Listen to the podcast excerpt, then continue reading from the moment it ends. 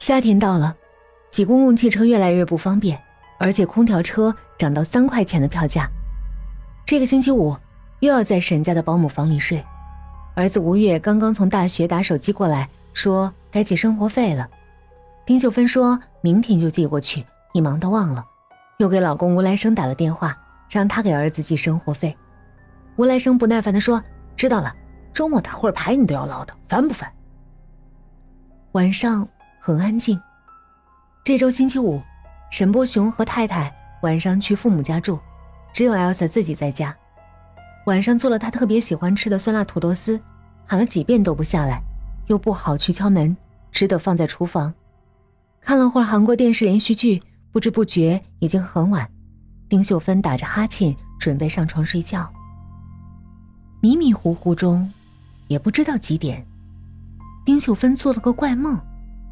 他梦到自己被绑在一张老虎凳上，一旁站着好几个戴面具的人，为首的是艾 s a 他让一旁站着的男人将自己身上的肉一块一块的割下来，放到火架上烤熟，然后逼着他咽下自己身上的肉。梦中惊醒一身的冷汗，听到有人敲门，因为是独栋的楼，院子显得异常的空旷，草坪灯不知道什么时候熄灭了。沈家请了一个私人保安，一个皱皱巴巴的老头之前是收破烂的，牵着的混血狗明明叫了两声便无声息了，以为是幻觉。丁秀芬翻了个身，准备继续入睡，结果又听到敲门声。打开台灯，这么晚，到底是谁呢？沈波雄和太太外出，难道是亲戚？也不可能。从监控往外看，黑漆漆的一片。咳嗽了一声，丁秀芬壮着胆子喊了一句：“谁啊？”对方没有回应，只是继续敲打着门。楼上传来一阵声音，是 Elsa 在喊：“阿姨开门，我男朋友。”半夜三更来朋友，丁秀芬一阵疑惑，一边把门慢慢打开。天哪！丁秀芬的腿忽然就软了，出现在眼前的是个高大的男人。穿着黑色的连帽衫，那张脸是张骷髅，无数的蛆虫在眼睛里爬进爬出，嘴却朝着自己笑。这一笑，满脸的血，白而长的蛆虫从眼睛里几乎要喷出来。丁秀芬刚要喊救命，就见那男人掏出一条眼镜蛇，朝着自己甩过来，顿时他就晕了过去。那条蛇青色的身子拼命扭动，吐着红色的信子，眼看。就要咬到自己的嘴，闻得到蛇嘴巴里喷出的腥臭死亡的气味丁秀芬最怕蛇，电视里有蛇出现都要立即换台，因为怕蛇，所以连黄鳝和泥鳅都坚决不吃。晕倒的瞬间，本能的用手撑着再倒的地，大脑一片空白。醒来的时候，她做了一个冗长的噩梦，在梦里，老公和儿子都拿着刀子追杀自己。儿子拿蛇吓唬着，抖动着，等那条蛇钻进自己的鼻孔，儿子吴越笑嘻嘻的把蛇抽出来，蛇迅速的咬了吴越的腮，吴越捂着嘴巴掏出一颗牙齿，笑着说：“哎呦我的妈呀，好疼啊！你看看我的牙齿。”天空突然洒下一大把红色的钞票，这让丁秀芬感到欣慰，总算是有钱了，房租不愁了，儿子的学费更不用愁了，开个小店。卖点杂货，明知道是做梦的幻觉，内心还是满足的。捡起一看，全是明钞。不知过了多久，刺眼的一道光让丁秀芬脑子忽然清醒。我在哪？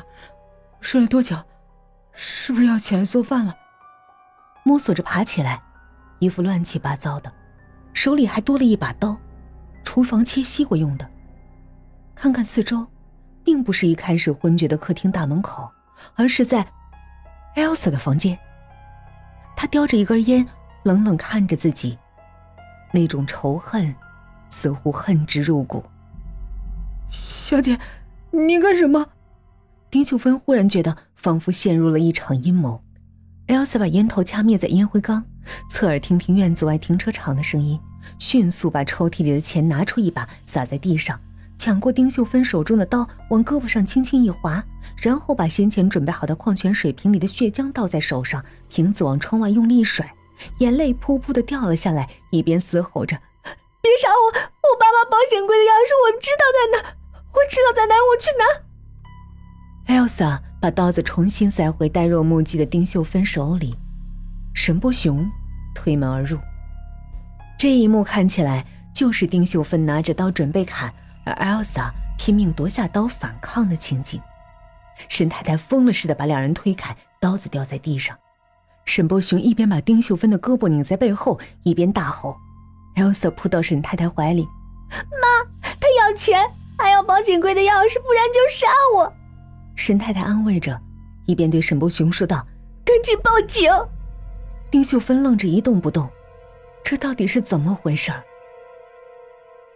看到警察拿出明亮亮的手铐的时候，丁秀芬才忽然醒悟，大喊着：“我没有抢劫，是他陷害我。